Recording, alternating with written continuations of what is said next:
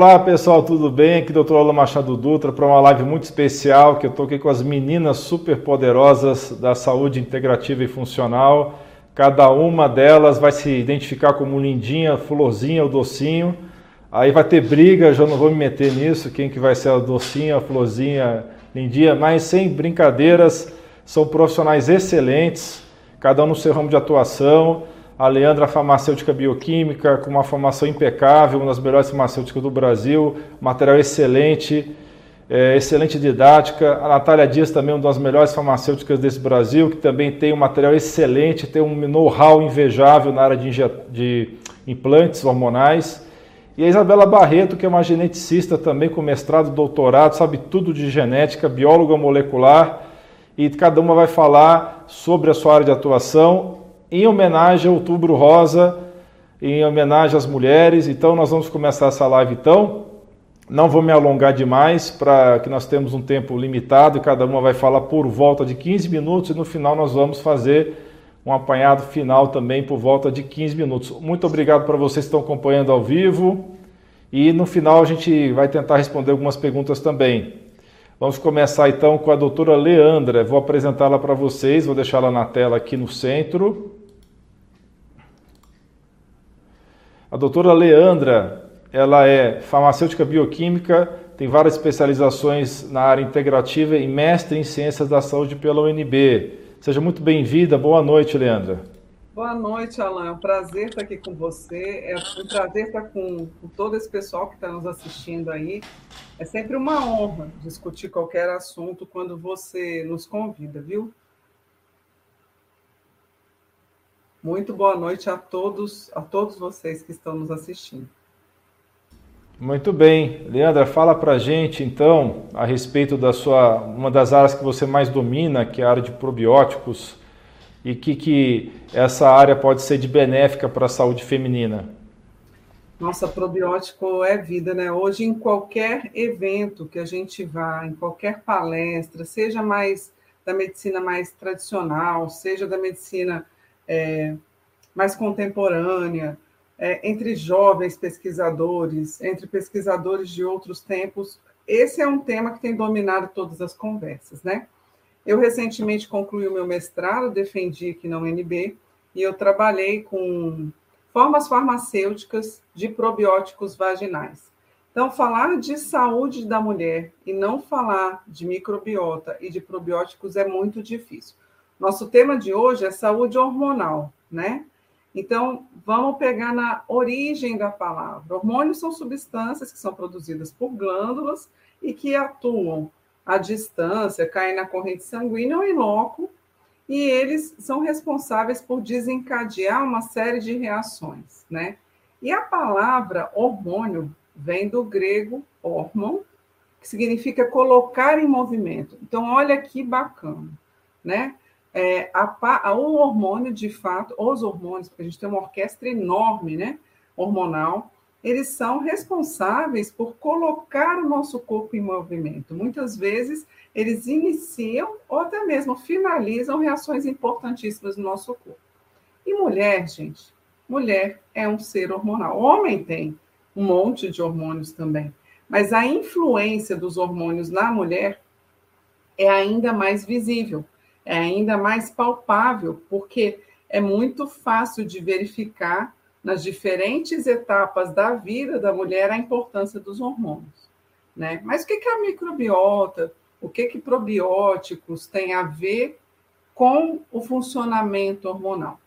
Então, a primeira coisa que a gente tem que pensar é que nós temos microbiota, nós temos uma população enorme de micro-organismos espalhadas por todo o corpo, internamente ou externamente, tá? Nossa pele tem uma microbiota, dentro do ouvido é uma microbiota específica, microbiota da boca, microbiota de todo o trato digestório, com diferenças em diferentes porções do nosso corpo, e na mulher, sim, microbiota vaginal.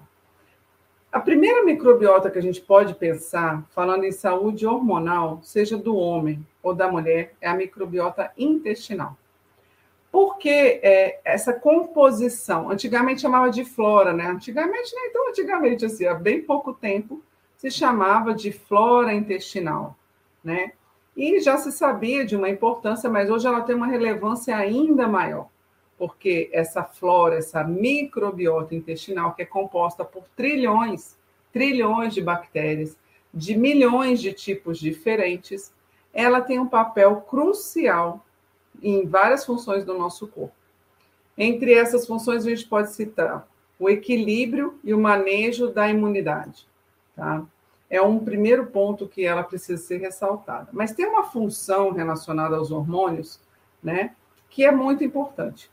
Todo hormônio produzido no corpo ou adquirido do, de, de forma externa, suplementando, repondo o hormônio, seja através da pele, seja tomando, embora a gente é, acredite, tenha certeza que a via transdérmica, né, de administração de hormônios é a melhor, mas também em alguns casos, ou existe a opção de se utilizar hormônios pela via oral, é, quando os hormônios estão circulando no nosso corpo, seja produzidos pelo nosso próprio corpo ou adquiridos externamente, tem uma coisa que se chama é, recirculação enterohepática toda substância no nosso corpo, ela vai uma hora passar pelo fígado para ser detoxificado, para ser jogado fora.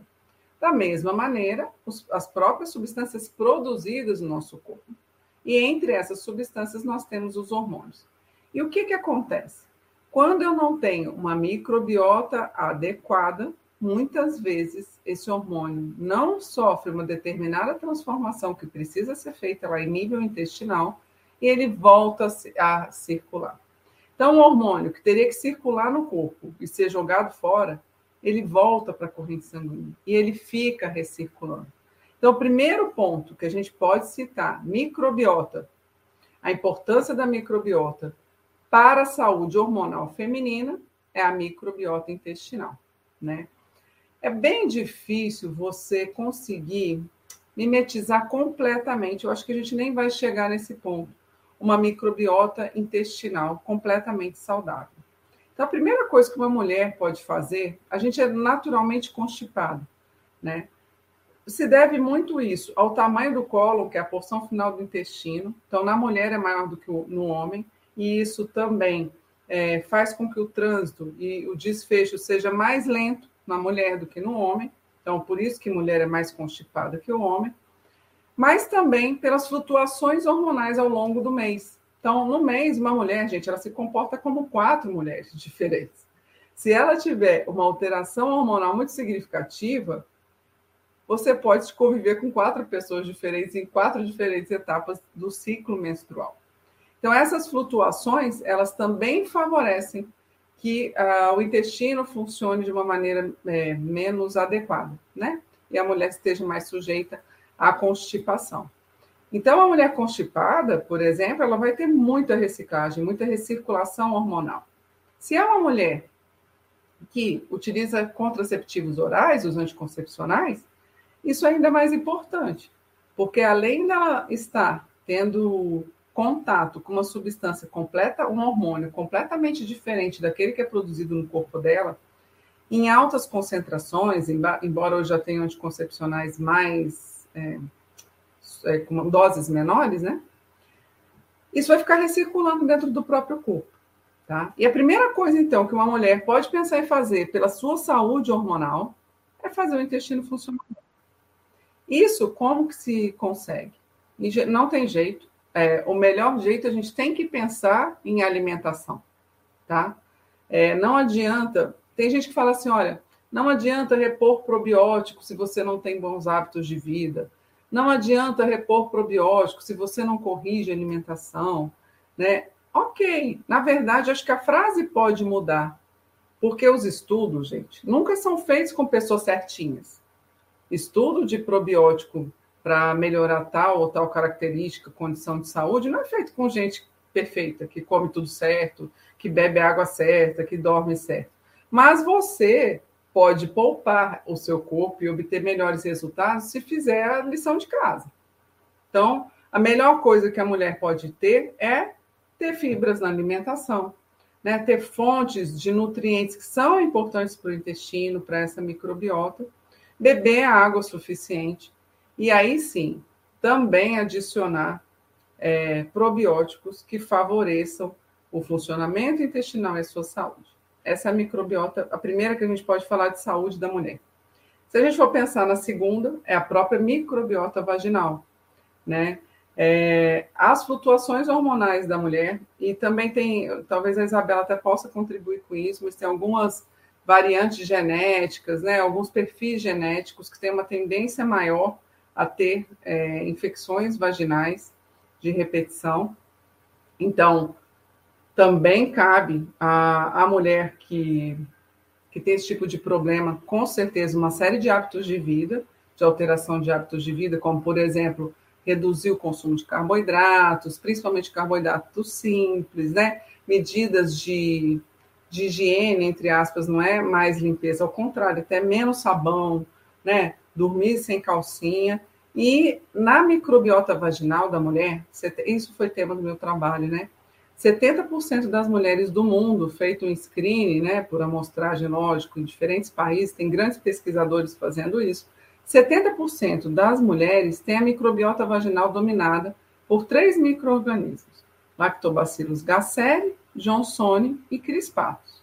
Tá? Então, quando isso está em equilíbrio na microbiota vaginal, você tem uma saúde íntima, é mais propensa. Existem algumas variações né, que dependem de raça e populações muito específicas, mas a, na maior parte das mulheres é isso.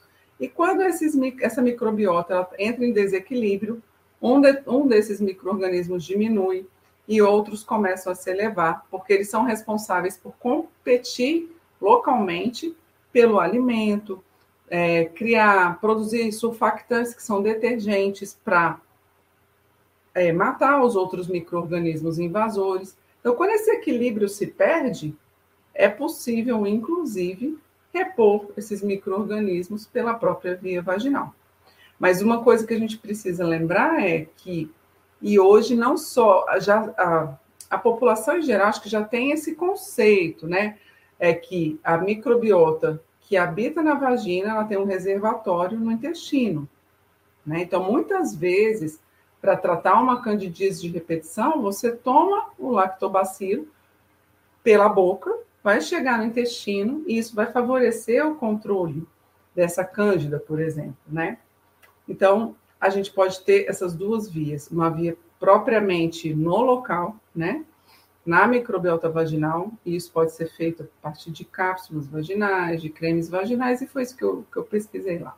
Então, microbiota na saúde hormonal da mulher, a primeira fonte é o intestino, que faz com que o, o, metabolismo e a excreção, a eliminação dos hormônios seja feita de forma correta, evitando excesso de alguns circulando no corpo.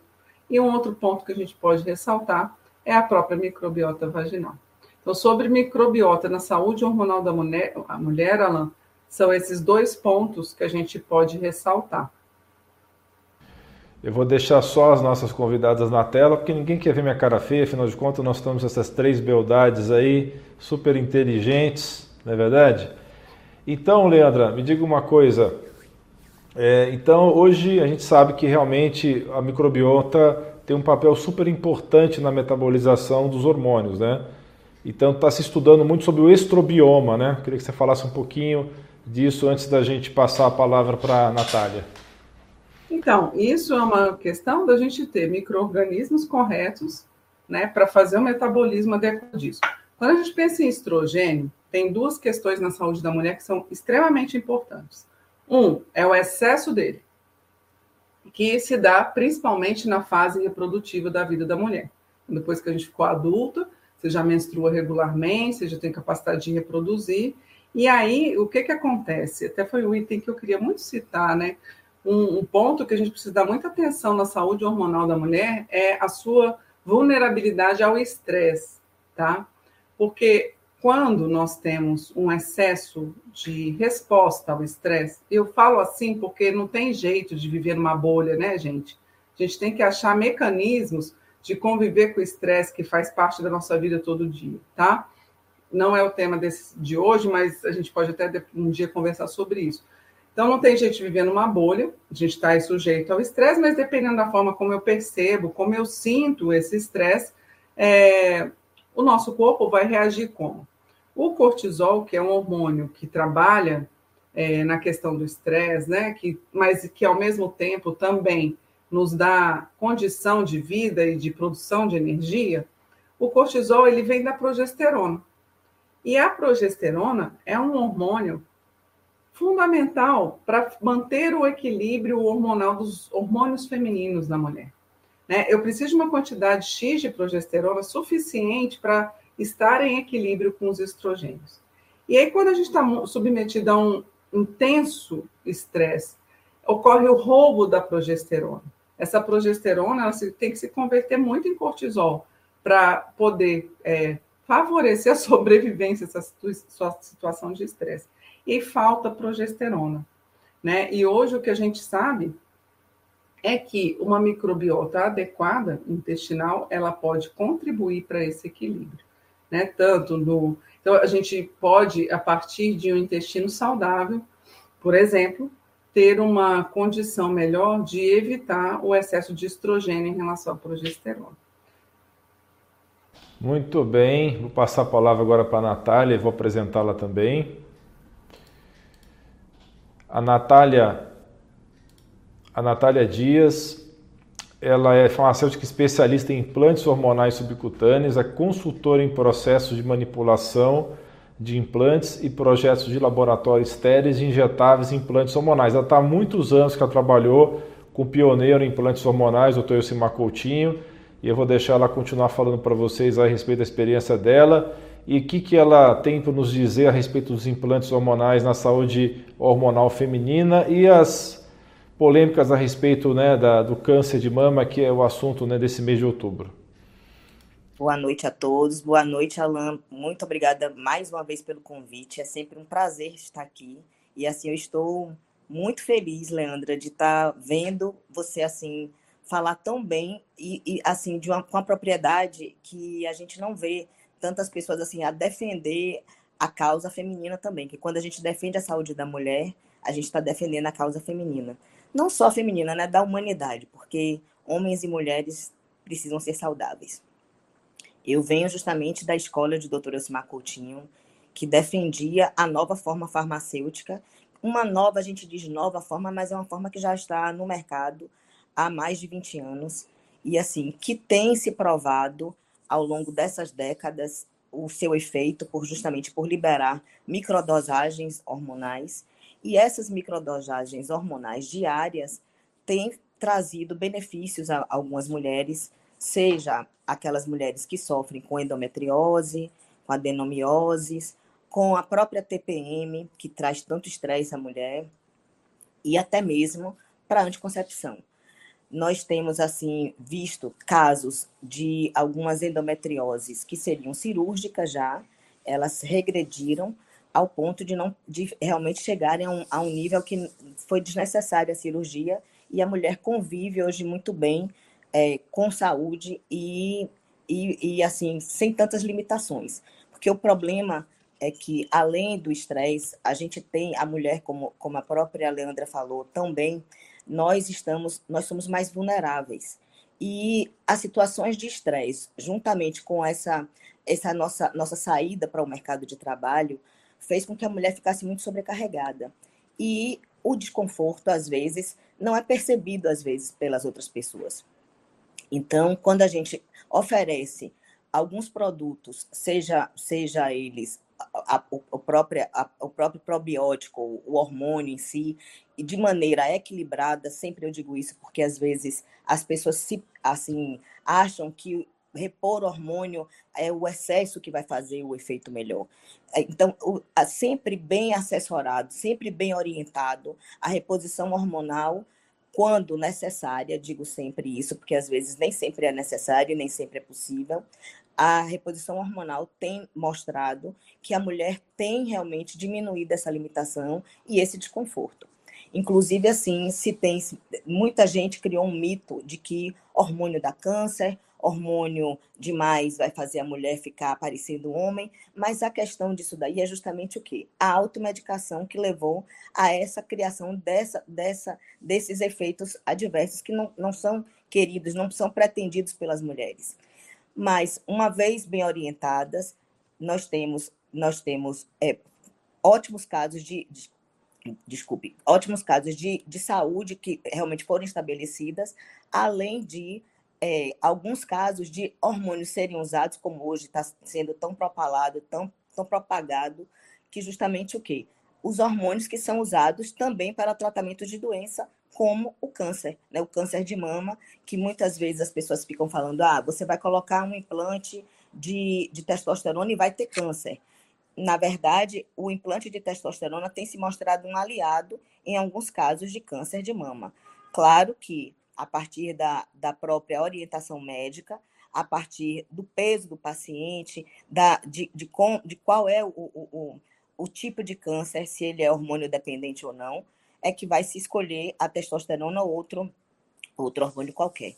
Mas hoje em dia, assim, os implantes hormonais, não só os inabsorvíveis, né, que são aqueles que a gente coloca e tira com seis meses ou um ano, mas também os absorvíveis usados concomitantemente, têm trazido à mulher conforto, desde que, como a gente diz assim, com orientação médica. Eu também posso também dizer que os implantes hormonais a gente tem usado é, até mesmo os homens têm usado os implantes hormonais nos casos da andropausa, nos casos de quem tem também osteoporose, alguns casos de osteopenia, a gente tem conseguido reverter esses casos dessas doenças com implantes hormonais e, e sempre é, com menor efeitos colaterais, uma vez que, quando colocado no tecido subcutâneo, ele não tem duas passagens pelo fígado, então também não sobrecarrega o fígado e traz menos efeitos colaterais. Muito bem.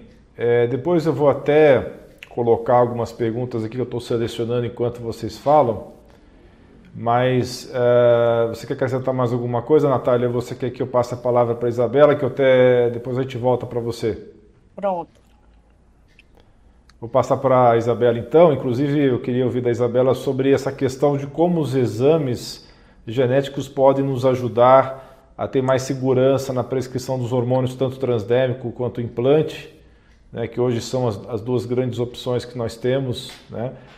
Eu, particularmente, sou fã da gente começar com transdérmico e depois estudar caso a caso para ver as mulheres que vão se adaptar melhor ao, ao, implantável do que ao transdérmico. Mas vamos passar então a palavra para a Isabela, eu vou apresentá-la primeiro e depois vou fazer as perguntas. A doutora Isabela Barreto, ela é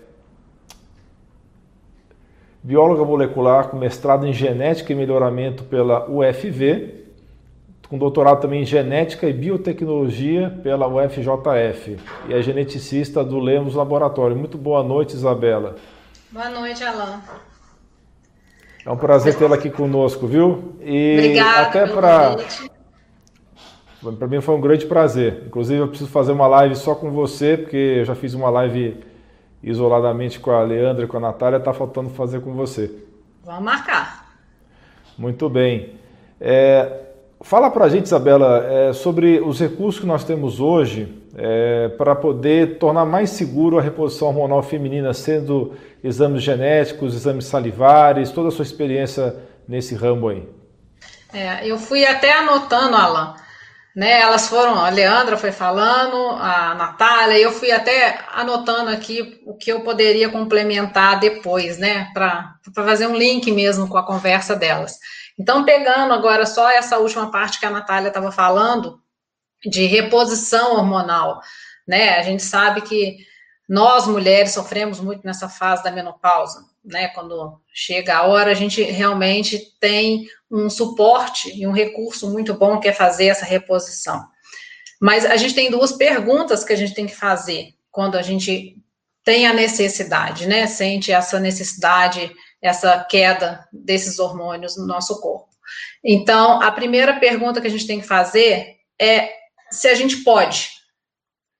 E a gente pode fazer essa reposição hormonal? A gente, é, a segunda, a gente precisa fazer essa reposição hormonal? Então, como é que a gente trabalha com isso? A gente vai fazer uma dosagem de hormônio salivar para ver, né, o quanto de hormônio biodisponível nós temos no nosso corpo, o que está chegando realmente, né, é, disponível nos nossos tecidos, e a gente vai dosar isso, então. A gente vai quantificar e ver se a gente está realmente necessitando de fazer alguma reposição e de qual hormônio especificamente. E é interessante a gente falar um pouquinho, né, Alan, da diferença de dosagem hormonal salivar e, e sérica, né? Eu sei que é o Lúcio que vai entrar mais nesses detalhes, mas né, a dosagem no sangue, de hormônio no sangue, a gente vai ver o que está sendo produzido. E quando a gente dosa na saliva, a gente vai ver o que está sendo, o que está chegando ativamente nos nossos tecidos. Então é interessante a gente fazer essa quantificação de um e outro, porque a gente tem que ter uma noção exata se o paciente realmente está precisando fazer essa reposição, né? Se ela está produzindo e não está chegando, então pode ser um problema ali de carreador, então talvez não seja necessário utilizar propriamente o hormônio e aí lançar a mão de outro recurso. É, então, vamos fazer o exame salivar. Ah, a paciente está com uma, um baixo nível de determinado hormônio, ela precisa fazer uma reposição. Então, nós vamos para a segunda pergunta: ela pode fazer essa reposição hormonal? Então, hoje nós temos recursos, né, os exames genéticos que nos dão suporte para isso. A gente sabe que alguns genes estão relacionados a determinados hormônios. Então, por exemplo, a gente tem é, o gene MTHFR, que é relacionado a metabolismo de estradiol, a conversão de estradiol para estrona. Então, a gente sabe que portadoras dessa mutação, que a gente tanto fala, né, desse gene, é, também tem alta conversão de estradiol para estrona, então não é tão interessante a gente entrar com estradiol nessas pacientes. É claro, cada caso é um caso, a gente vai estudar tudo individualmente.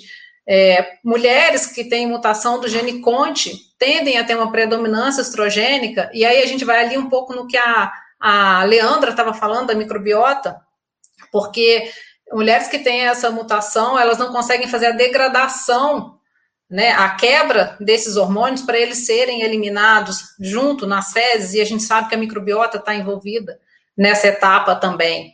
Então, nós temos que avaliar essa parte de metabolismo estrogênico, e aí a gente sabe se a paciente tem uma predisposição até uma predominância estrogênica. Então, a gente tem que entrar, se for necessário fazer reposição, com recursos para que não, deixe, não deixar esse hormônio é, se acumular no corpo e causar algum malefício para essa mulher que está em busca só da parte boa da reposição hormonal, né?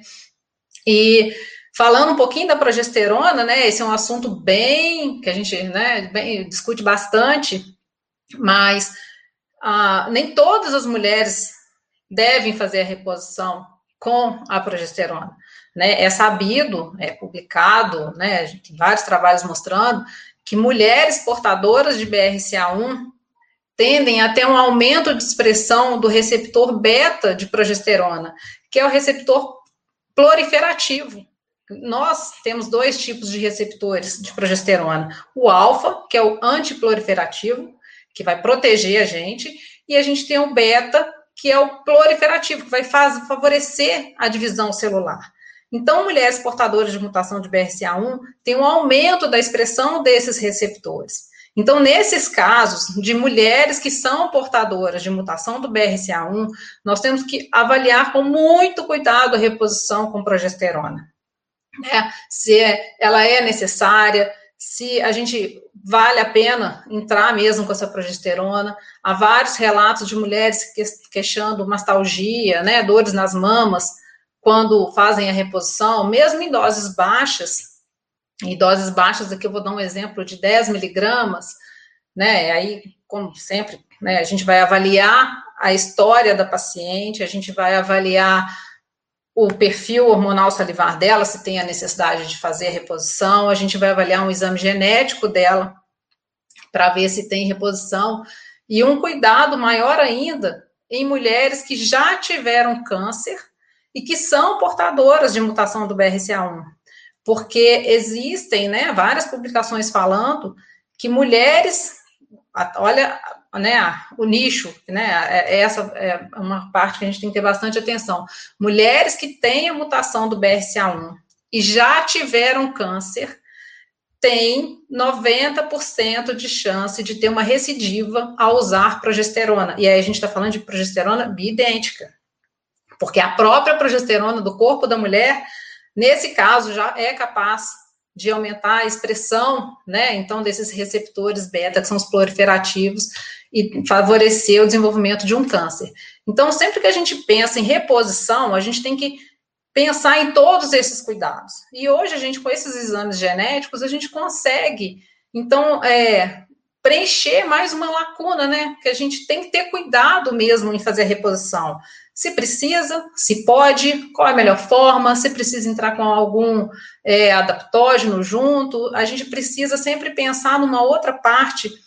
É, a gente sempre fala, né? É, o hormônio é a cereja do bolo.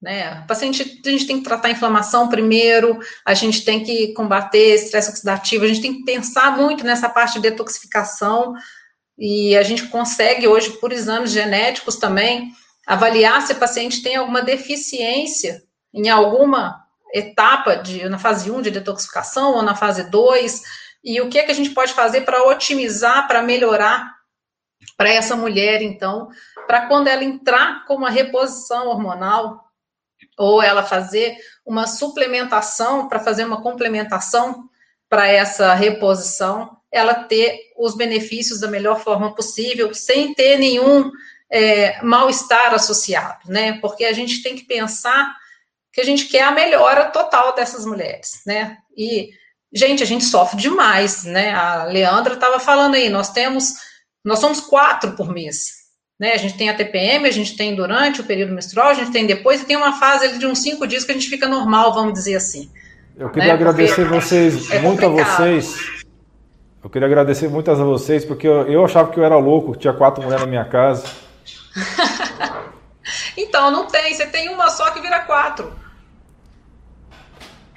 Ah, né? graças a Deus, eu estava quase por um psiquiatra. Obrigado, Isabela. E também, Leandra, por terem me, eh, me falado sobre isso. Né? E aí a gente tem até genes relacionados a essa variação de humor, como é o gene Conte que eu falei. Né? Ele está envolvido em degradação de dopamina, de serotonina e vários outros genes associados a neurotransmissores também, que a gente consegue é, analisar e fazer essa leitura. Né? Então a gente consegue explicá-la que né, você não precisa de um psiquiatra, a gente precisa de um exame genético para direcionar e conseguir é, fazer ela ficar um pouquinho mais calma, talvez, né? Controlar em cima desses fatores genéticos o que, que a gente pode fazer, de que forma vai ser melhor para essa mulher, porque a gente sabe, variação de humor é terrível. É, até a sensação de dor, né? A gente consegue explicar por exames genéticos, por exemplo, a gente tem genes que o paciente tende a ter menos, sentir menos dor, mas quando ele tem uma dor mais intensa, ele sofre mais do que as outras pessoas. Alguns genes explicam porque outras pessoas tendem a ser mais deprimidas, né, por falta de neurotransmissor. Então a gente tem que saber aonde é que está o problema na base ali para a gente poder então suplementar e né, corrigir tudo isso para que a gente tenha uma boa condição de vida e que os nossos maridos, né, companheiros também tenham, né, Alan, para você não sofrer muito aí. Com certeza, né? A saúde mental de todos é muito importante, né? Com certeza. Das, das pacientes e, e, dos pacientes, né? Que também tem que ter paciência com a paciente. Tem. Eu vou liberar o, microfone de todos agora. E quem quiser se manifestar, fica à vontade. Aí, quando a pessoa falar, eu coloco no centro da tela por causa do Instagram para não ficar cortado. Então tivemos aqui uma exposição excelente das três, né? Doutora Helena falando especialmente sobre probióticos e relação entre os probióticos e os hormônios. A doutora Natália falando a respeito do papel aí dos implantes hormonais. A Isabela Barreto nos falou aí da importância dos exames salivares e genéticos e eu imagino que o exame de coprológico funcional estendido, né, que hoje nós temos lá no Lemos, vai ficar cada vez mais sofisticado. Daqui a pouco a gente vai ter aí alguma coisa sobre estrobioma aí, de repente, não, é não Isabela? É, a gente já tem hoje o coprológico funcional, que a gente vê além da parte né, convencional as enzimas, então hoje a gente já tem até a parte de estamina, o DAO, né, para ver toda essa parte de inflamação. E complementando, a gente já tem o exame genético também do genidal e o HNM, HNM que é, são do, da parte de metabolização de estamina também. E a gente tem o exame de microbioma intestinal, onde a gente consegue também avaliar isso que a, a Leandra falou, né? É, probiótico é bom? É, com certeza. Mas você precisa de qual? Porque se você entra com um probiótico de forma geral, você pode causar uma desbiose. Né? Então você pode ter como um problema, por exemplo, de gases, estufamento, depois que você começou a usar um probiótico. Então é importante avaliar sempre antes de fazer para ver qual a sua necessidade, né? O que está em falta no seu corpo para você fazer um probiótico bem ajustado, porque aí ele vai ter um efeito esperado. Com certeza, né? A gente está cada vez mais sofisticando essa questão, né? De saber que cepas usar, porque a gente sabe que o mais importante do que as espécies em si é o conjunto de genes, né? Que, que esses, essas bactérias estão expressando, né? Então a gente sabe que mesmo uma espécie, cada subtipo dessa espécie vai ter uma resposta completamente diferente. Às vezes pode gerar uma doença no lugar do, da saúde, né? Isso. A gente tem que sempre é, né, avaliar esse conjunto todo, né? A gente sabe o que, que é a função de cada gene, a gente sabe o que está associado a cada um deles, a gente sabe o que, que o ambiente pode fazer para a expressão de cada um deles, comprometendo ou favorecendo. Então, essa leitura total faz toda a diferença para a gente, né, num sentido geral, pensando em saúde da mulher, de reposição, de estilo de vida, de qualidade, né, pele, humor, tudo, tudo muda quando a gente tem essas informações e a gente sabe utilizar essas ferramentas. E é importante. Ah, pode falar, Leandro. Eu vou dizer que essas ferramentas, assim, além de ser. Hoje eu estava num congresso médico, né? Estava dar uma palestra lá. E aí o pessoal estava comentando, a palestrante anterior falou assim: ah, o futuro, a, a, os testes genéticos, né, são o futuro. Eu falei, não, gente, não é futuro. Já é. Já chegou. Já tem disponível. E aí, quando você tem uma determinada condição de saúde e consegue utilizar essas ferramentas, gente, o acompanhamento e o resultado é muito diferente. É muito diferente, né? Porque você vai assertivamente em cima do ponto que precisa, né? Então, entender uma microbiota e ver aquilo que precisa, você não perde tempo, você não investe num produto inadequado, então, assim, é realmente é uma outra qualidade de, de trabalho, né, para o profissional que está acompanhando esse paciente. Com certeza. Estão perguntando. Tava... Oi, Natália, pode falar. Eu estava até vendo justamente isso, assim, até porque a gente às vezes investe um dinheiro errado e são tratamentos caros. E muitas vezes você não está indo na causa, né? Você está querendo tratar um efeito e jogando o dinheiro fora, realmente. Então, de repente, quando a gente fala mais e torna mais popular, porque às vezes a população também não tem nem conhecimento disso, que pode fazer esses testes genéticos. E até não tem como, por exemplo, é, discutir com o médico a possibilidade de fazê-los ou não. Então, isso daí também é importante. Eu acho que deve ser bastante divulgado isso para a população em si. Porque às vezes o, o, o, o próprio paciente chega ao médico e fala: Não, mas é porque eu queria fazer um exame de sangue. Mas porque ele acha que aquilo ali é o suficiente. E a gente precisa ir mais a fundo. Com certeza. É. Pode falar, Juliana. Não, é, hoje a gente tem é, levantado uma bandeira muito forte de exames genéticos, né, é, com relação à trombofilia, né, que é relacionado a aborto espontâneo, a mesmo a perda um pouco mais tardia do bebê. Então, hoje já tem várias é, Vários estados já têm lei para até o SUS cobrir esse exame, dependendo de cada caso, dependendo de, de cada situação das mulheres. Então, a gente precisa realmente, como a Natália falou, a gente precisa falar mais sobre isso, né? levar mais essa informação adiante, divulgar mais esses exames, porque quanto mais a gente fala deles, mais acessível eles ficam. A gente consegue é, fazer isso tornar uma realidade para todo mundo. A gente consegue fazer com que esses exames, que são tão importantes e, e individualizados, né? A Leandra estava falando, né? A importância de a gente fazer e, e como faz diferença para o paciente quando a gente acerta o tratamento, né? Quando vai fazer um probiótico, a gente entra com o probiótico da forma correta. Então, a gente precisa realmente é, levantar essa bandeira e divulgar esses exames para tornar eles mais acessíveis. Quanto mais a gente falar, quanto mais a gente divulgar, quanto mais a gente ensinar a respeito, mais fácil chega para a população em geral e eles vão começar a ter a consciência e vão se informar e vão começar a solicitar, né? E aí os médicos nela vão começar a pular, como eu sempre digo, né? Quando o paciente chega com a informação, os médicos param e, e, e escutam, né? Opa, tá? O que, que, é isso aqui? Meu paciente está começando a interessar, a interessar, então vamos começar a correr atrás. E aí a gente vai fazendo essa parceria de então estudando e pensando e trabalhando juntos, como a gente já faz, né, Alan? Né, no nosso caso, principalmente aqui, a gente já consegue trabalhar bem isso dessa forma. Com certeza, quanto mais precisão, né, é, mais assertividade no diagnóstico e no tratamento, melhores os resultados serão. E hoje as pessoas já não têm paciência para ficar esperando tentativa e erro, né? Elas querem ter assertividade e, inclusive, com a maior segurança possível. É, o importante é isso, porque um exame genético é, é único, é uma vez na vida, não precisa repetir. Né? Então, e dali você tem uma série de informações, se metaboliza bem determinado é, suplemento, se você pode ou não usar determinado hormônio, se você tem uma deficiência em algum gene relacionado à, à flora, né? Como a, a Leandra falou, a flora bacteriana, o seu microbioma, né? A sua microbiota, se está falhando alguma coisa, se a gente precisa pensar com mais cuidado em determinada via ou outra. Então, isso tudo vai conduzir e vai direcionar o tratamento do seu paciente, que vai ser individualizado.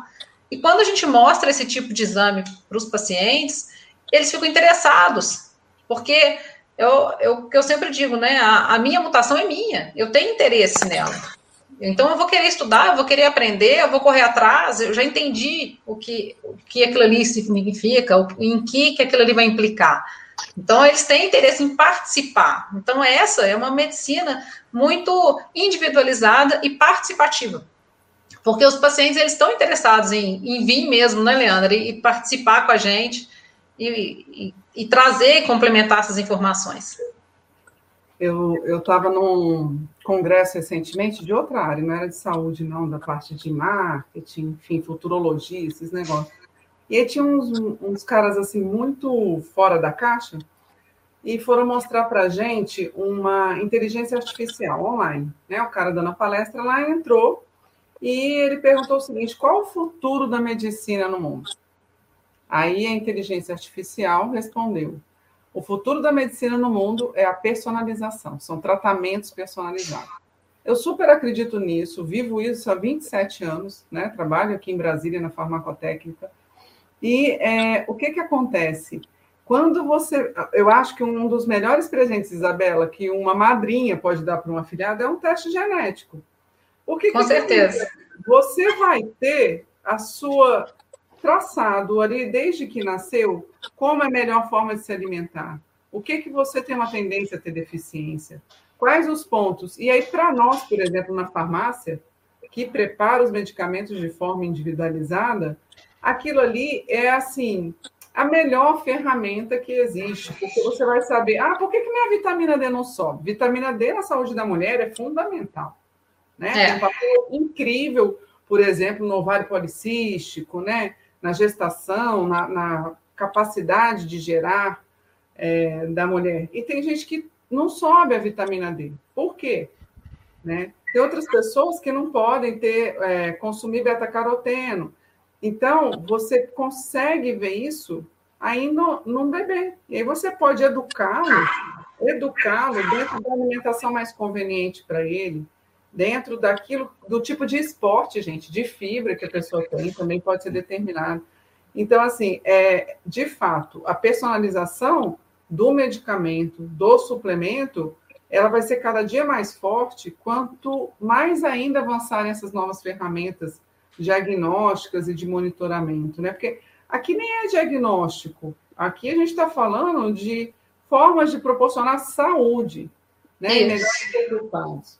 Tá? Então, é, são coisas que se complementam de forma muito perfeita. E, é. Leandra, é, também assim, como você mesmo disse aí, a questão do diagnóstico de forma personalizada é, realmente é, um, é uma coisa assim que é uma dádiva, porque você vai. Quantas vezes você vê as pessoas sendo tratadas de maneira errada, tendo feito um diagnóstico errado, apenas por aquela sintomatologia. E às vezes é uma questão de um ajuste. E esse ajuste a gente vai conseguir a partir do diagnóstico genético. Muito bem, eu vou falar agora um pouquinho aqui que todas essas maravilhosas palestrantes estão no curso de saúde masculina, visão integrativa e funcional, nós vamos lançar em abril do ano que vem. E o QR Code está aparecendo para vocês aí que estão acompanhando pelo YouTube. Aponte a sua câmera para esse QR Code, ou se preferir, digite aí no seu uh, browser alaindutra.com.br pós, alaindutra.com.br pós, para você ter o contato direto de um dos consultores que vai te explicar detalhes dessa pós que está com incrível desconto de 50% para as pessoas que se inscreverem, porque essa pós vai ser lançada em abril do ano que vem. Teremos profissionais excelentes, como é o caso da doutora Leandra, da doutora Natália Dias, da doutora Isabela. Vocês estão vendo aqui pela live como elas estão referências nos ramos que elas falam.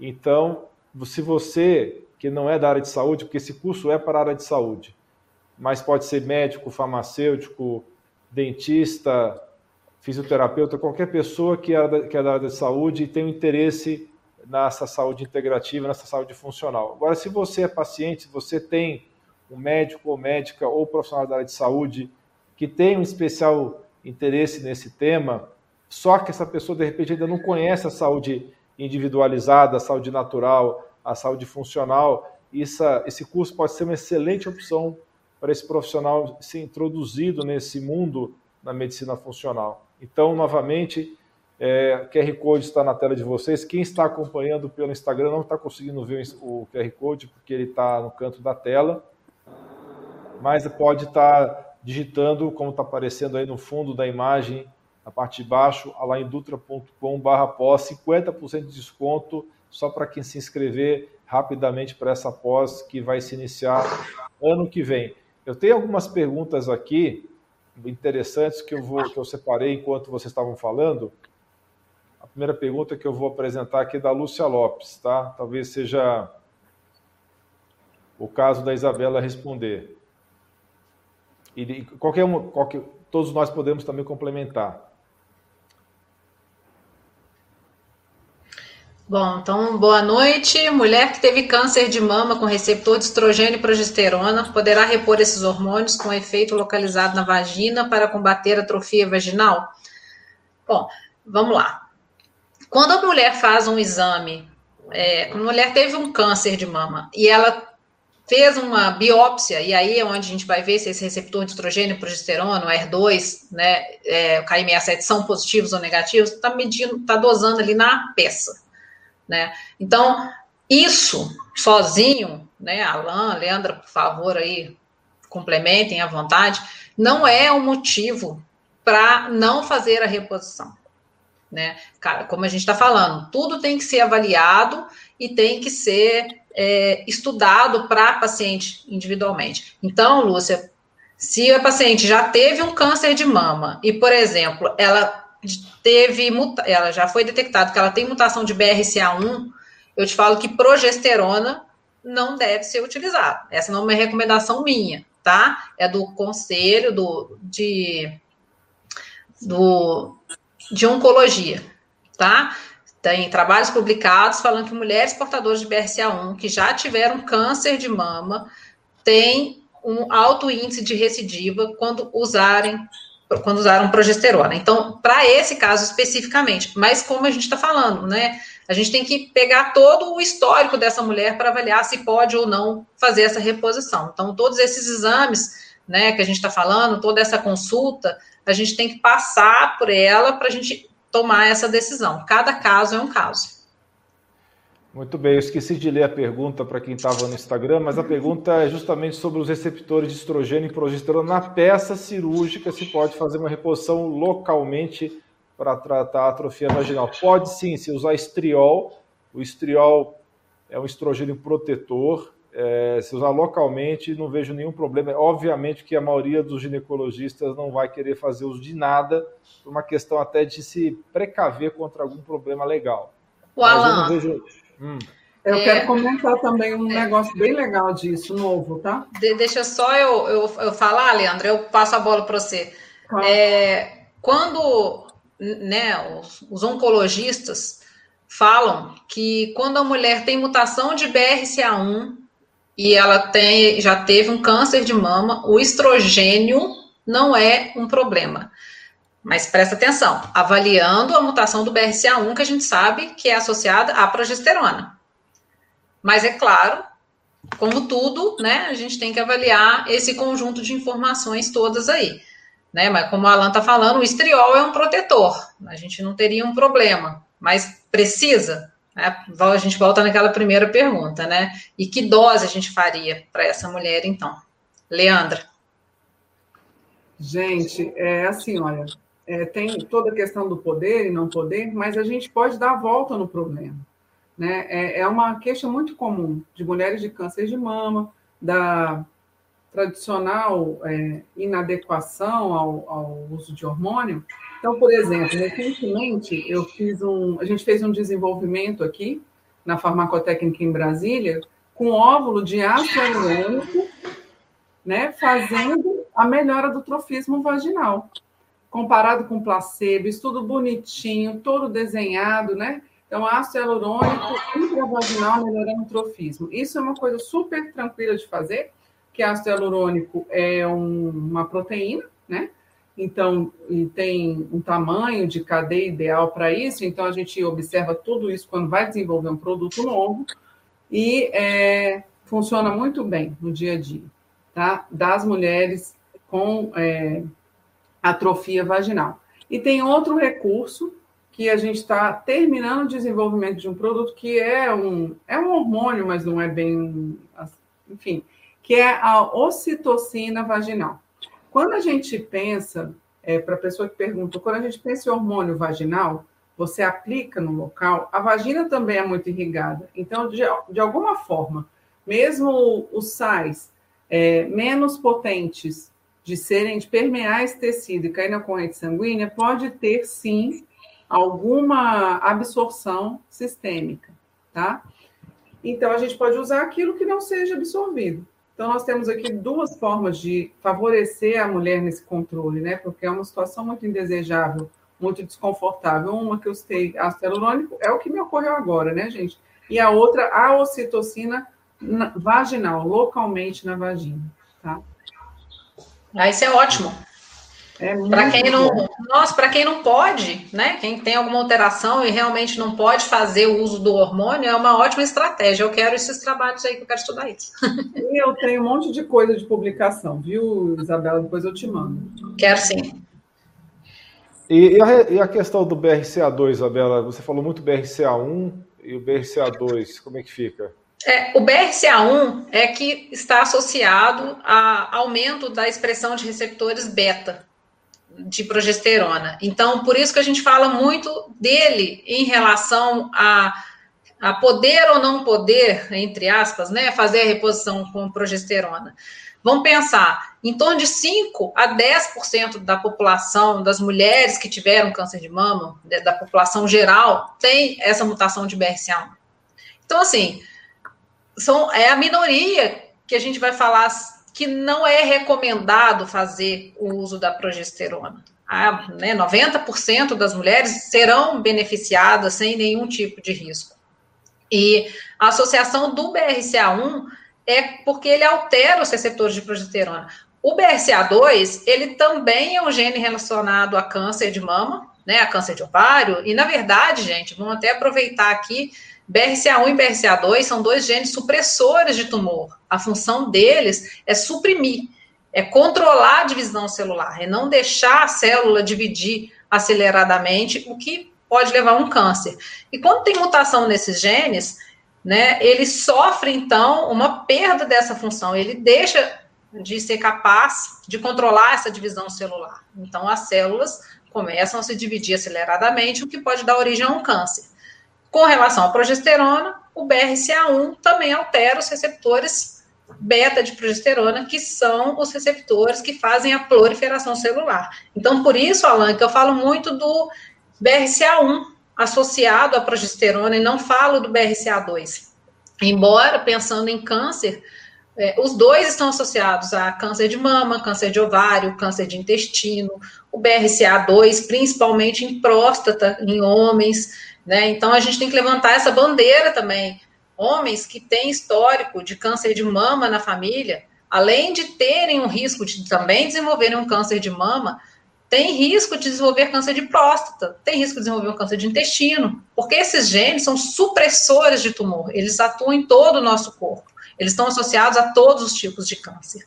Então, temos que é, desmistificar um pouco, né, do BRCA1 e BRCA2 ser só o câncer de mama. Eles estão associados a todos os tipos de câncer.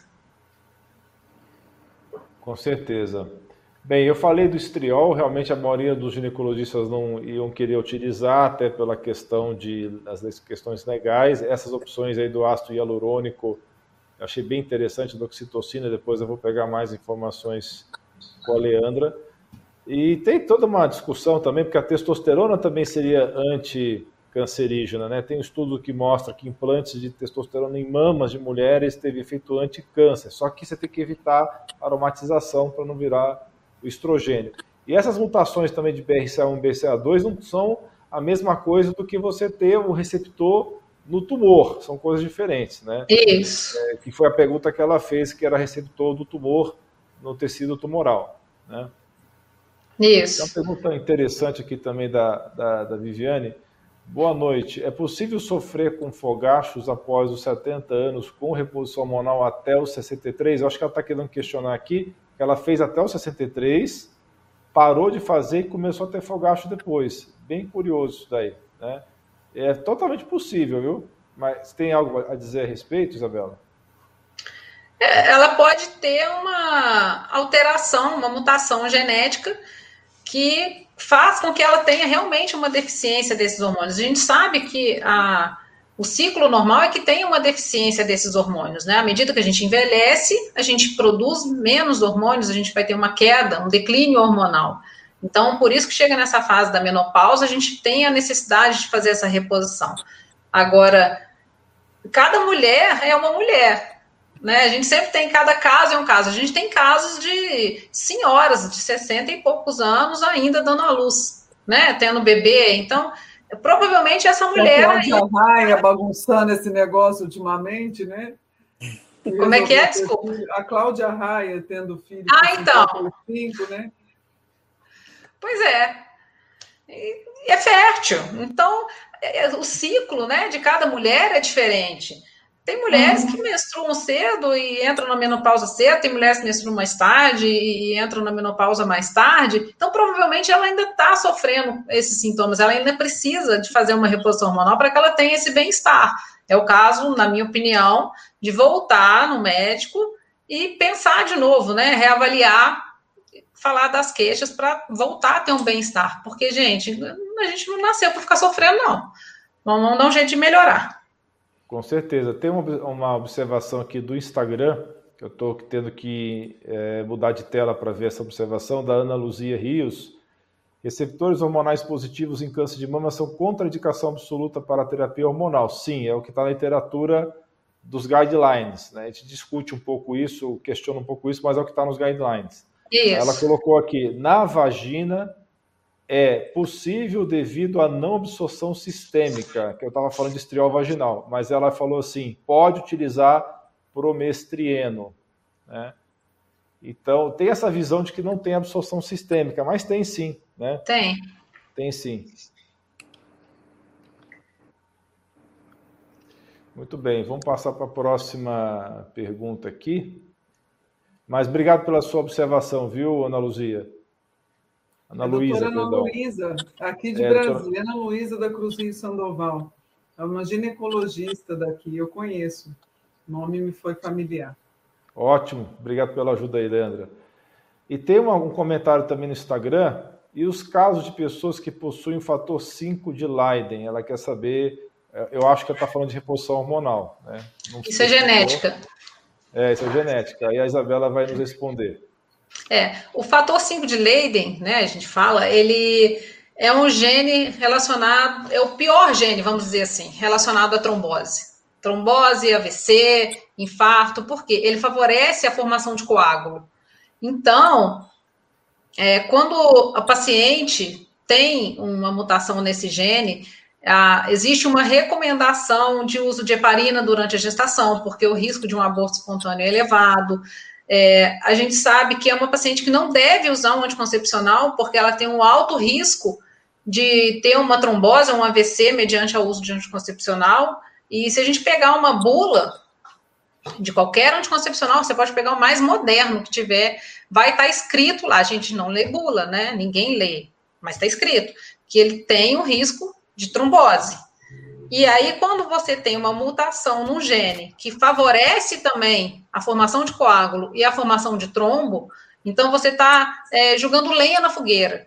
Então, são pacientes que não devem fazer reposição com estradiol, né, com estrogênios. A gente tem que ter muito cuidado com essas pacientes. São pacientes que, é, em viagens longas ou que vão ficar sentados muito tempo, devem usar uma meia para evitar uma trombose. Se for uma viagem de avião mais longa, andar durante o voo, né, se movimentar. Realmente descobriu que está grávida, tem que usar heparina para evitar um aborto, tem que é, não pode usar um anticoncepcional. Então, assim, esses exames, né, quando a gente pensa em MTHFR, que é um gene também relacionado à trombofilia, a fator 5 de Leiden, que é o, o, mais grave, vamos dizer assim, a mutação mais grave, é a menos recorrente, mas é a pior delas, e mutação do gene da protrombina, que é um painel principal, um painel chave de trombofilia. Eu acho que esse painel ele tinha que ser assim da saúde da mulher. Toda mulher deveria fazer obrigatoriamente esse exame, porque a gente vai saber se pode usar anticoncepcional ou não. Então já determina logo lá no início né, não vai colocar em risco. A gente vê tantas meninas aí com 18, 20 anos tendo AVC e em decorrência de uso de anticoncepcional. Então, se tivesse feito um exame antes e soubesse antes de alguma mutação, isso poderia ter sido evitado. É, mulheres sofrendo dois, três abortos espontâneos, para depois o médico falar que vai investigar, porque o protocolo fala que depois de três que investiga, isso é um absurdo. Na minha opinião, isso tinha que ser investigado antes. Eu quero engravidar. Vamos fazer um painel de trombofilia para saber se você tem algum risco ou não. Não tem que esperar dar errado para voltar atrás e investigar, né? E pensando no futuro, já aí numa, numa terceira fase, vamos dizer assim, na reposição hormonal. Eu posso ou não usar um estradiol? Eu posso ou não usar um estrogênio? Porque esse gene vai bloquear a gente, vai falar, opa, estrogênio não, né? Então a gente tem que pensar nesse fator 5 de Leiden aí dentro desse perfil de trombofilia de forma geral, como é, os genes-chave da saúde da mulher, pensando em questão hormonal, de várias formas, né? Muito bom. Uh, tem uma outra pergunta aqui da Kátia Maciel. Quais são os prognósticos para prognósticos? Acho que ela quis dizer probióticos, né? Para equilíbrio da microbiota vaginal. Quer falar um pouquinho sobre isso, Leandra? Posso sim. É, como eu falei anteriormente, cerca de 70% das mulheres do mundo têm uma microbiota vaginal dominada por três principais espécies: Lactobacillus johnsoni, Lactobacillus gasseri e Lactobacillus crispatus. Tem um, um outro microorganismo que ele tem um papel indicador na microbiota vaginal, que é o Lactobacillus iners, ele não é bom ou ruim. Só que quando a coisa está começando a complicar, né? Quando a microbiota está começando a ficar ruim, ele começa a crescer e mostrar sua carinha lá. Então, ele é mais um indicador. Mas a microbiota saudável, usualmente é composta por esses três micro-organismos. Agora, olha só, tem um deles, que é o Lactobacillus crispatus, que eu acho que requer muito cuidado. Quando a gente fala em saúde íntima né, da mulher, infecções vaginais de repetição, tem uma, questão que é, é a vaginose citolítica, tá? Muita gente passa algum tempo tratando como se fosse fungo, como se fosse bactéria, e na verdade essa mulher tem uma vaginose citolítica. O que, do que, que isso se trata? Principalmente depois da menopausa, a gente tende a ter uma sobreposição e o hipercrescimento dos lactobacilos crispatos. Tá? Em algumas mulheres na menopausa, esse microorganismo cai, em outras mulheres ele tende a começar a crescer loucamente. E aí ele compete no ambiente pelos outros dois, contra o Johnsone e o Gasseri. Quando a gente tem um excesso de multiplicação do lactobacillus crispatus na mucosa vaginal, ele começa a produzir muito ácido. Então, esse tecido, sob a ação do ácido que é produzido por esses micro-organismos, esse, esse ácido lesiona o tecido. Então, a vaginose, que se chama vaginose citolítica, a mulher tem sintoma, tem ardência, tem desconforto, pode apresentar um tipo de corrimento e, e pode confundir com uma infecção bacteriana ou fúngica.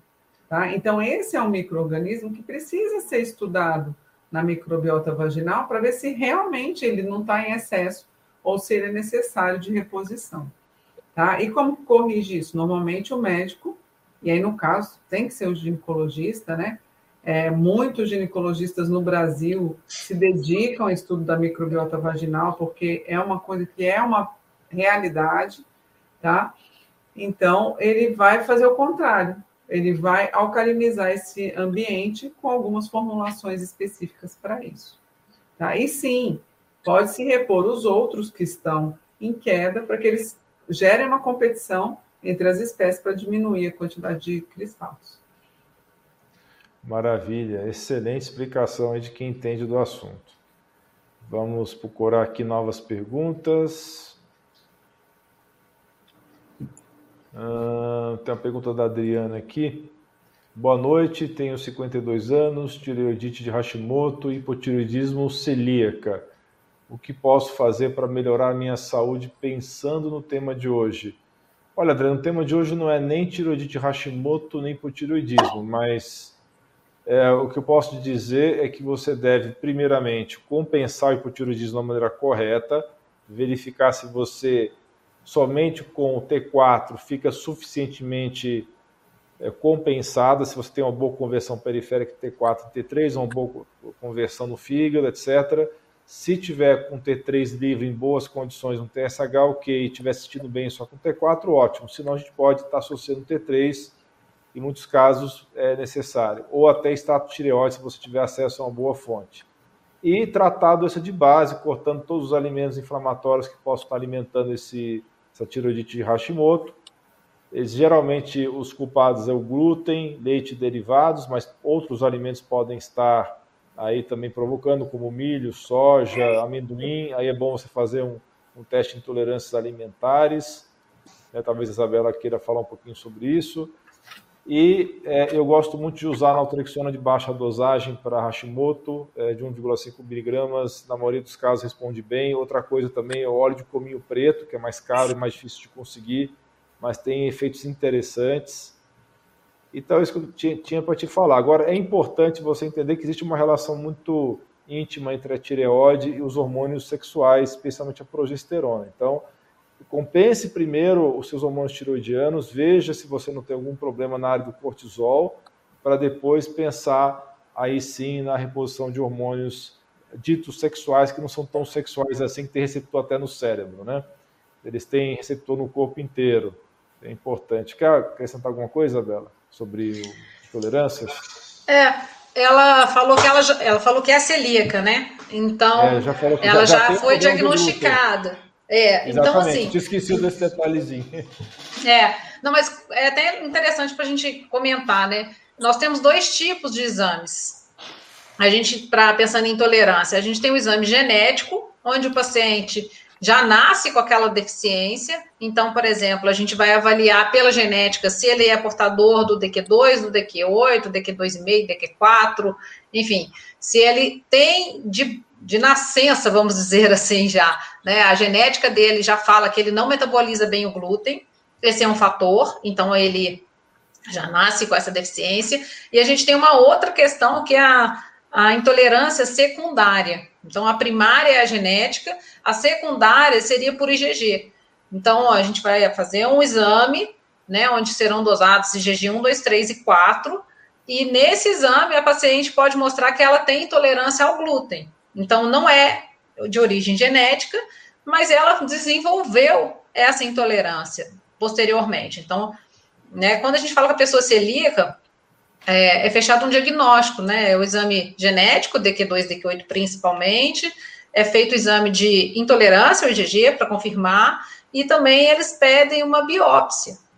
Agora, a gente tem uma forma, né, Alan, de determinar isso mais fácil, sem ter que chegar na biópsia, vamos dizer assim. Comeu, passou mal, não come mais, né? Então, já fez o exame genético ali, já viu que tem uma mutação, você está sentindo que está comendo, está tendo estufamento, para de comer e observa. Melhorou? Suspende. Eu acho que é, o bem-estar conta mais, né? É mesma coisa para a lactose. Você pode ter uma mutação genética onde você não produz a lactase, que é a enzima que vai quebrar a lactose, ou você pode ter uma intolerância à lactose secundária, que não é de origem genética, né? Então você depois desenvolveu essa intolerância à lactose. Então, você toma o leite, você tem, por exemplo, é, distúrbio intestinal, você tem gases, tem estufamento, tem diarreia. Eu acho que, né, comeu, consumiu, passou mal, suspende e observa. Melhorou? Então não volta. Né? De forma geral, a gente pode usar isso para vários segmentos, né? Mas para lactose, né? Para leite, para glúten, a gente consegue pegar isso fazer esse teste é, de forma é, caseira, vamos dizer assim, né, para ver se o paciente tá, tem esse bem-estar imediato. Foi bom você ter falado isso, porque eu raramente peço esses exames aí para. Não digo da doença celíaca, mas geralmente eu peço para a pessoa interromper o glúten pelo menos 30 dias. Para mim funciona até melhor do que alguns casos que você vê que os exames DRQ2, DQ8 ou até aqueles outros exames dão tudo negativo e a pessoa continua tendo problema com glúten. Porque a gente sabe que tem intolerâncias ao glúten que não são exatamente a, a, a gliadina, né? Ou, existe outras é, peptídeos ali que estão envolvidos e, e, tem alguns exames nos Estados Unidos que vê isso daí que no Brasil não chegou ainda, né? É, você tem a origem genética, eu estou falando, você pode não ter a intolerância genética ao glúten, mas você ter desenvolvido ela depois, por uma questão de permeabilidade intestinal, você não está metabolizando, pode não ser o glúten especificamente, pode ser uma outra porção, outro peptídeo, então né, tudo tem que ser avaliado. Esse teste seu é, é interessante. E eles ficam bravos, né, quando a gente pede para tirar. Né? Suspende o leite, suspende o glúten, todo mundo pula. Né, em é, cima a maioria do... fica, fica bravo mesmo. Todo mundo pula no nosso pescoço, mas deixa 30 dias sem e consome depois de 30 dias e me conta o dia seguinte. Aí eles dão razão. Com né? certeza. Deixa eu ver aqui se tem mais perguntas. Tem uma observação aqui sobre endometriose. Endometriose realmente é uma doença muito ligada à inflamação crônica sistêmica. Pessoas que têm alimentação ruim e têm uma genética favorável a essa inflamação sistêmica se manifestar a nível de tecido endometrial. Né? estresse tem tudo a ver também com endometriose. Quer falar um pouquinho sobre isso, Isabela? É, a endometriose a gente tem os fatores hormonais envolvidos, né? Uma deficiência hormonal, então é, a gente sabe uma deficiência de progesterona é bem associada a uma endometriose tem que investigar, tem que tratar, sim, de início, quanto antes. É, questão de estresse, quem não é estressado, né, gente? Então, todos somos, todos vivemos em estresse, mas algumas pessoas têm mais é, suscetibilidade, sofrem mais com esse estresse. E aí vamos voltar na genética. Nós temos ali o gene é, clock que vai gerenciar o nosso ritmo circadiano, nós temos é, o gene Conte que vai falar do hormônio, né? Nós vamos ter outros genes associados a outros neuro, neurotransmissores que também vão falar sobre essa variação de humor, a esse estresse, a gente está mais suscetível a, a, fatores estressantes, a sofrer mais esse estresse. Então, na endometriose, é, avaliar e pegar quais são os, né, onde está, em qual etapa, para ver se uma reposição hormonal vai favorecer. A gente sabe, né, como falei no início, uma progesterona, a gente tem o conhecimento que pode ajudar, mas sempre lembrando, se pode e se precisa realmente fazer o uso disso, ou se a gente tem outro recurso. Talvez a Leandra saiba falar alguma coisa para a gente é, a respeito também de endometriose, o que, que pode ser feito. É, então, endometriose tem é, precisa ser olhada de forma multidisciplinar, assim, multifatorial, né? É. é eu, eu, não sei, eu não entendi muito bem na pergunta se ela queria dar uma ênfase muito grande ao estresse, tá? Porque, de fato, ele é um componente que piora o quadro, mas não é o único, tá? Não é o único. Né? O estresse, ó, lá na minha apresentação eu falei que quando a gente tem o sequestro da progesterona pelo excesso de estresse, é, e aí para fazer cortisol, rouba progesterona. Daí tá, pode piorar sim o quadro. Mas tem muitas outras coisas que podem favorecer o controle da, do estado de, de endometriose. Alimentação é um exemplo. Então, você tem um estado inflamatório, importante na endometriose, você tem a questão da dor, então tem muitos recursos. A primeira coisa que eu acho é, na verdade, tem uma coisa que serve para tudo que a gente faz, inclusive que na menopausa, no, na dominância estrogênica, é fundamental a questão do exercício. Né? O exercício, eu tenho uma irmã que é personal trainer, e até ela viu o lance da live, ela falou assim: por favor, fale das miocinas que são é, reguladas pelo, pelo exercício. Só que o exercício, gente, não é só isso que traz, não. Exercício, se a gente olhar pesquisa, é o que mais tem pesquisa em qualquer condição ruim de saúde que a gente encontra, né? Então, na mulher com endometriose, tem que dar uma ênfase muito importante para o exercício, buscar uma alimentação mais anti-inflamatória. O que, que significa isso? Menos carboidrato, né? é, com um aporte menor de carboidrato. E a gente tem uma série de, de suplementos que podem contribuir com o estado e com o controle da dor. Né? As pessoas gostam quando a gente cite é, produtos, mas a ideia aqui nunca é fazer com que você vá buscar isso é, assim para se automedicar, tá? Não é essa a ideia. É citar que existem possibilidades. Então, por exemplo, existe palmitoil etanolamina, que é, é o PEA, é a sigla que se usa, que é um produto que a turma atua. É, tem uma dúvida ainda se ela atua exatamente nos receptores endocannabinoides, que estão muito, sendo muito estudados agora, mas que favorece o controle de dores de diferentes etiologias.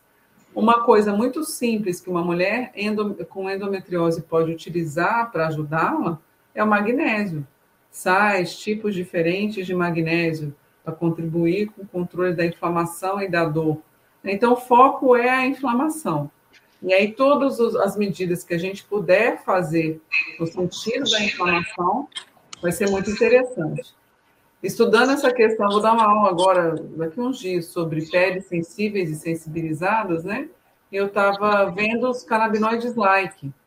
Porque os canabinoides no Brasil ainda estão uma polêmica, uma dificuldade gigante, né? Então, eu estava, eu há muitos anos atrás eu publiquei um trabalho no Congresso sobre óleo de copaíba, atividade antimicrobiana. Eu uso muito, viu, Leandra? É, inclusive, eu tenho um vídeo publicado, eu tenho um vídeo publicado de uns dois anos atrás, comparando o, a copaíba com canabidiol. E, e Alan, não sei se você já tinha visto esse artigo, achei um artigo incrível falando que o óleo de copaíba em baixas dosagens ele é mais efetivo que o canabidiol. Tá? Então, é um recurso que pode ser utilizado. Tem artigo de óleo de copaíba atuando nos, endo, nos receptores endocannabinoides na pele, para dermatite atópica, para eczema crônico. Tem estudo pela via oral, atuando nos receptores endocannabinoides. Então, assim, tem uma série, gente, de recursos, né? tem é, componentes fitoterápicos muito interessantes para usar na, na endometriose. Então, um, um, é, nós temos aqui o doutor Alain, que é um, um grande clínico né, nessa área de, de, da medicina integrativa, e tem muitos profissionais que já têm habilidade para incluir isso no arsenal terapêutico. Tá? Então, existem alternativas, não é só o estresse. O próprio controle do estresse é muito importante nessas pacientes. Tem uma pergunta aqui bem interessante que eu vou colocar aqui até para dar um humor aqui, ó. O criador de abelhas. Obrigado, doutora, porque dura tantos. Ah, ah, não, peraí. A pergunta é outra aqui, ó. Minha esposa se irrita muito na menstruação. O que pode fazer? Vai dormir com as abelhas. Dá chocolate corre.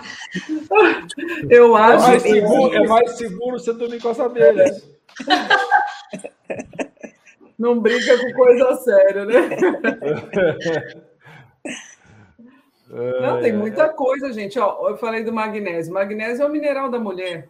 A gente está falando aqui de saúde hormonal. O magnésio ele entra em tantas vias, tantas vias relacionadas a todo sintoma ligado à mulher, na ansiedade, na compulsão alimentar. Então, e tem trabalho mostrando que magnésio e vitamina B6 juntos reduzem os sintomas da TPM. Então, hoje em dia, magnésio é muito acessível, vitamina B6 também. Vê aí com o farmacêutico da sua confiança uma fórmula de magnésio com B6, dá para sua esposa, ou então faz igual o pessoal está falando, corre para lidar com as abelhas.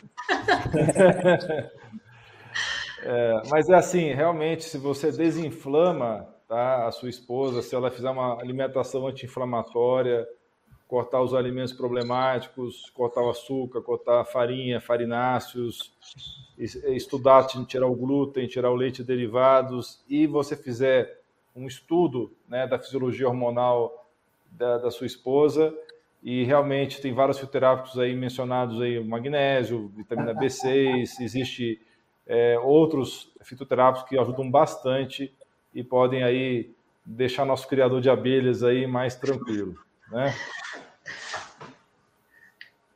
Ajuda ele, Alan. Eu vou ajudar ele, vou ajudar ele, porque é, eu estou vendo se ele não, eu não. Eu não sei se ele é um paciente meu. Eu tenho um paciente meu que é criador de abelhas, inclusive. Ele tem grandes. É, ele atua em várias fazendas grandes no Brasil inteiro e cria abelha para tudo quanto oh, Das abelhas, tem uma coisa que ajuda demais na, na, na regulação hormonal da mulher: geleia real. Com certeza, hein? É, legal, é incrível para regular os hormônios femininos. Diminui o excesso de estrogênio, favorece todo esse equilíbrio da. Você tá vendo? Ele tinha o remédio em casa, não sabia. Aí. Ele já tinha o remédio em casa, ninguém falou para ele. Poxa vida, hein? Tá pois é, tá vendo? Muito bem, nós estamos aí quase uma hora e meia de live eu esqueci de perguntar para nossas ilustres convidadas quanto tempo que elas poderiam ficar, mas eu acho que já está de bom tamanho a gente já começar a se despedir das pessoas. É, deixa eu ver se tem mais alguma pergunta aqui para te responder, como última pergunta. Bem, parece que não relacionado ao tema, né? Parece que não relacionado ao tema.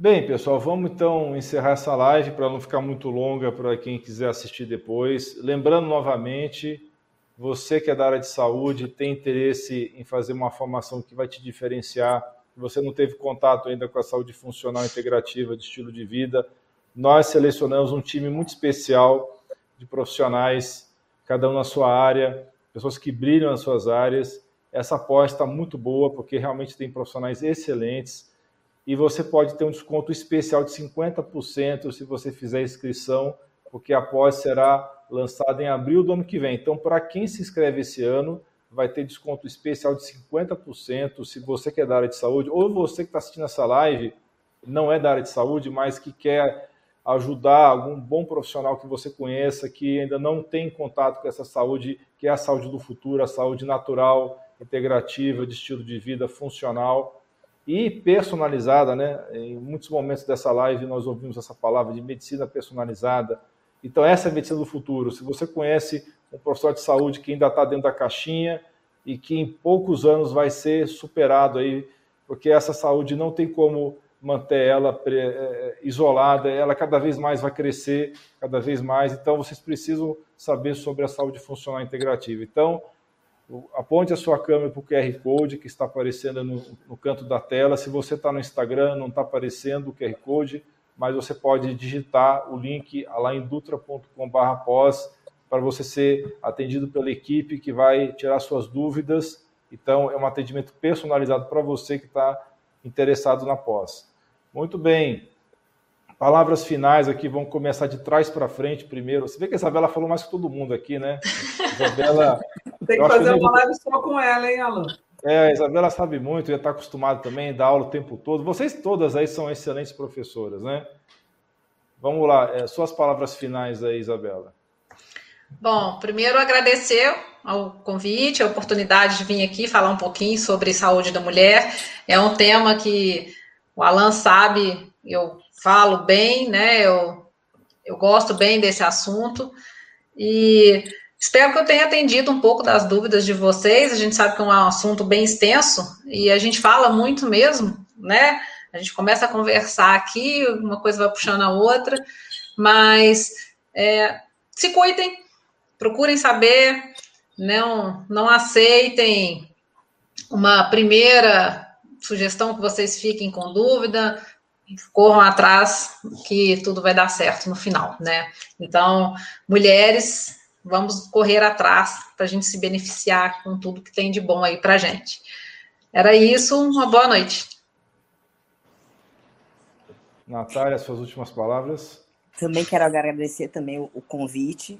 E assim, eu tô assim encantada. Eu acho que a gente levantou aqui grandes pilares para a saúde e que a gente deve sim levar essa bandeira para que as outras pessoas, para que o público em geral, a, a, população saiba desses pilares, né? Então eu estou assim encantada pela, por justamente essa pesquisa da genética, de você poder se conhecer intimamente e você saber o que você pode, o que você não pode para ter sua saúde.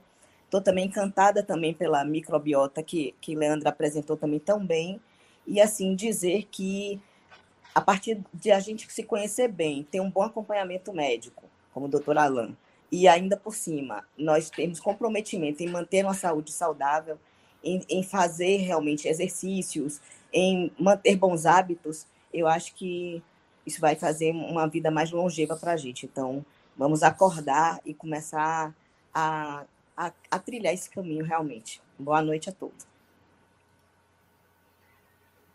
Gente, eu estou muito feliz de estar aqui com vocês. Agradeço o convite do Alan. Estou muito, me sinto muito lisonjeada de fazer parte desse grupo seleto de professores que ele unificou para pós-graduação. Lá na pós eu vou ser responsável por dois módulos e a gente vai focar em suplementação com nutrientes e a utilização de fitoterápicos na saúde do homem, em diferentes necessidades da saúde do homem. Então, eu tenho certeza que essa pós é muito enriquecedora. Vocês viram tanto que a gente conversou sobre a saúde da mulher, né? É, saúde da mulher, gente, fazendo uma brincadeira aqui, é mais fácil que saúde do homem, é mais difícil que saúde do homem, porque a mulher é um bicho complexo, né?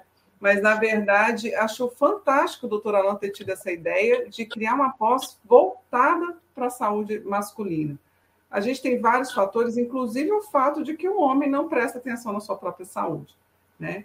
Então, existem, existe uma necessidade desses profissionais com esse nível de especialização no mercado.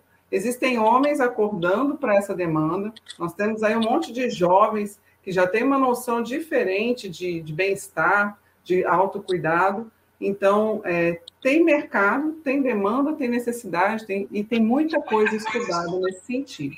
Tá? Agradeço novamente o convite, agradeço a presença de vocês, desejo a todos uma excelente noite e uma vida muito feliz e plena para cada um. Tá? Pessoal, você viu que além de terem uma, elas terem uma formação excelente, elas se expressam muito bem, são professoras natas, então vocês vão ter contato aí com material de primeira qualidade nessa pós. Novamente, aponta o seu celular para o QR Code que está aparecendo aí na sua tela, que está acompanhando pelo YouTube, você que está acompanhando pelo Instagram, você pode seguir o link alaindutra.com.br pós, e lá você será atendido por uma equipe muito atenciosa, que vai poder te dar todos os passos a passo para se inscrever, uma inscrição é, realmente que, do curso que será em abril do ano que vem. Então, por esse motivo, existe um descontão de 50% de desconto para você que se inscrever agora. Eu queria agradecer imensamente a todos que acompanharam essa live ao vivo, agradecer imensamente a, a nossas convidadas que brilharam aqui, brilharam tanto que me ofuscaram, fiquei aqui quietinho, porque realmente você vê que é material de primeiro mundo aqui que nós apresentamos aqui para vocês, tá? Um grande abraço a todos vocês e um beijo no coração. Não se esqueça de dar um joinha nesse vídeo, compartilhar com seus amigos e familiares e clicar em inscrever-se para que você e sua família atinjam excelência em saúde. Você é fera! Um grande abraço e um beijo no seu coração.